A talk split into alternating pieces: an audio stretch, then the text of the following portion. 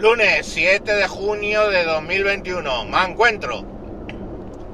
Me encuentro dándole la vuelta a temas de Marruecos.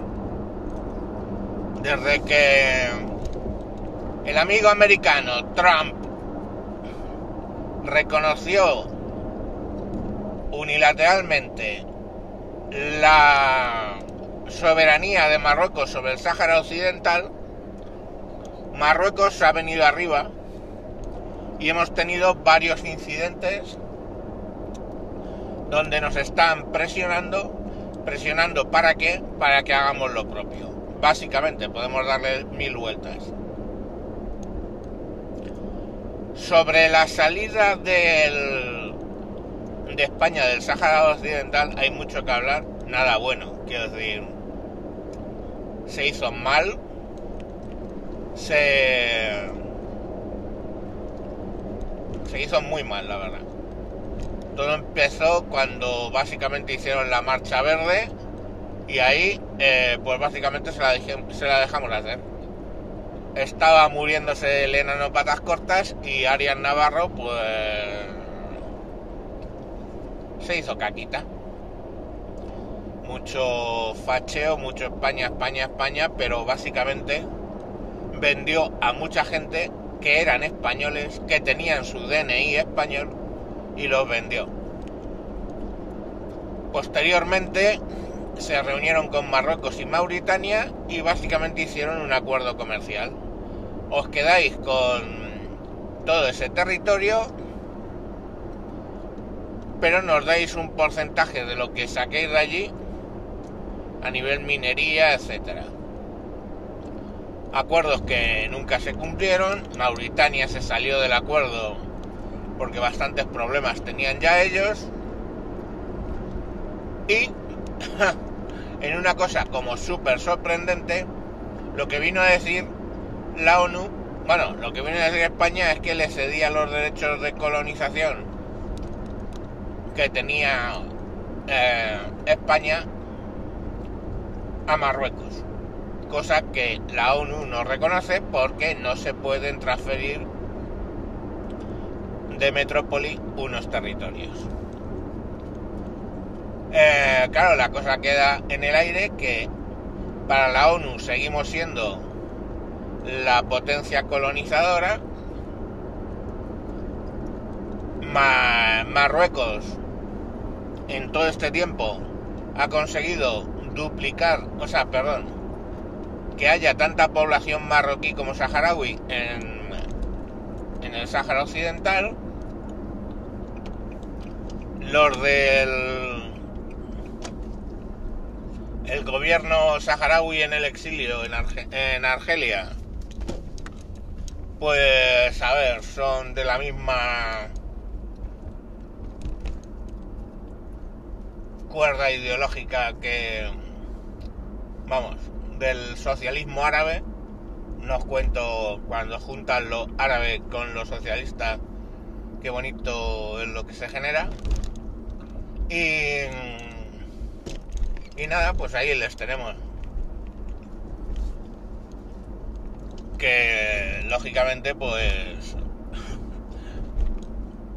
el que se ha ido de rositas, que ha venido aquí a que le curaran y se ha escapado de la justicia gracias a Pedro Sánchez, pues está imputado en España por unos cuantos delitos, entre ellos torturas, etcétera, etcétera.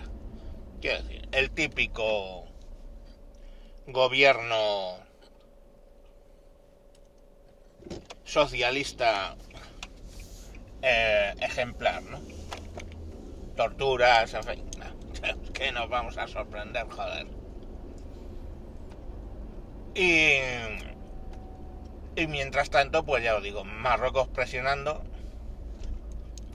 con contra dos ciudades españolas que son españolas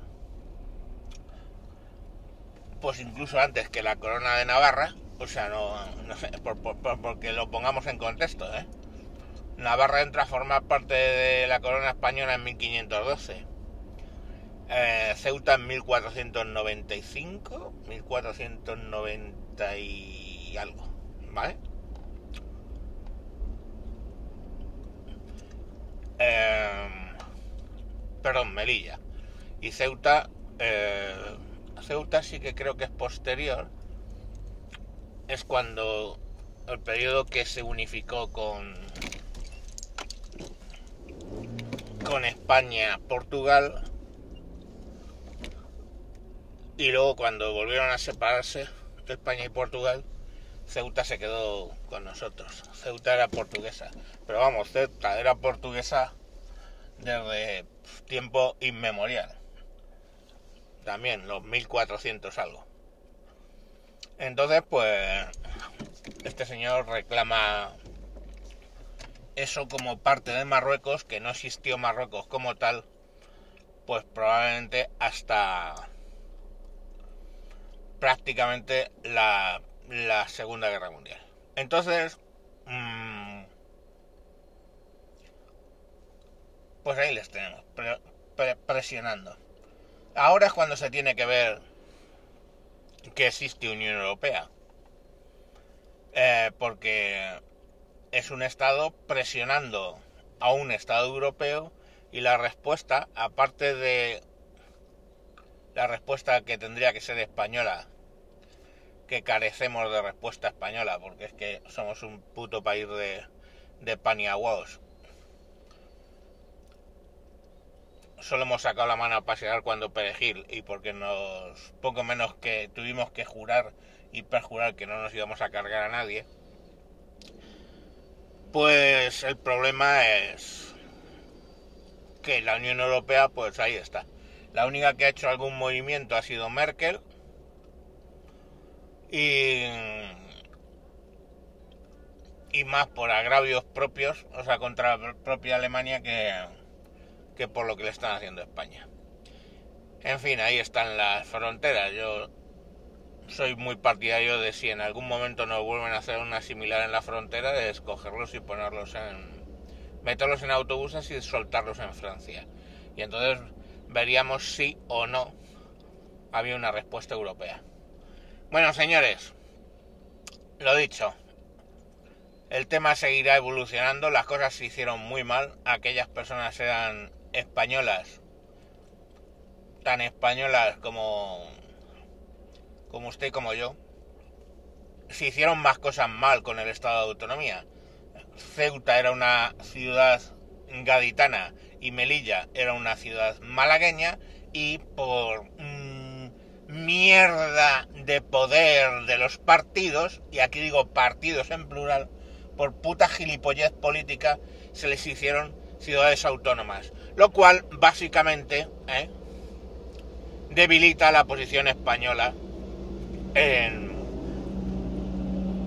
en, esas ciudades. Quiero decir, oye, no es lo mismo, lo expliques como lo expliques, una ciudad autónoma no es lo mismo que es una ciudad gaditana o es una ciudad malagueña.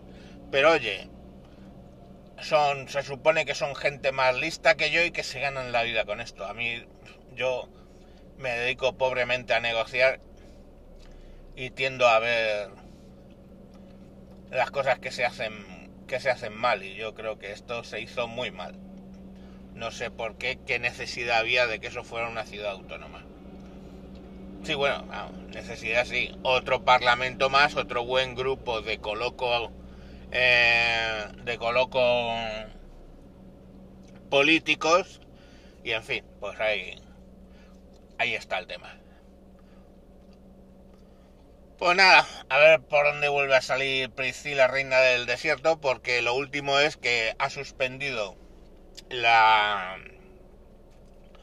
operación Paso del Estrecho. El año pasado la suspendió por el tema de COVID, medianamente razonable. Este año lo que ha hecho es trasladar esa operación a Francia, a puertos franceses. Eh, que claro, a él le da igual porque Priscila, reina del, del desierto, no tiene que emigrar ni tiene que ir a ver a su familia ni nada por el estilo. Y si, oye, pues ya sabes, les toca irse a Francia a los marroquíes para poder cruzar el estrecho, pues ala, cojonudo. ¿Qué, qué es lo que joden? Pues joden mm, pues a, la, Algeciras y, y dos o tres puertos más españoles que se quedan, digamos, sin un montón de operaciones y, y con el consiguiente pérdida monetaria. Pero bueno, yo es que hay veces que el dinero no lo justifica todo. Pero es lo que hay.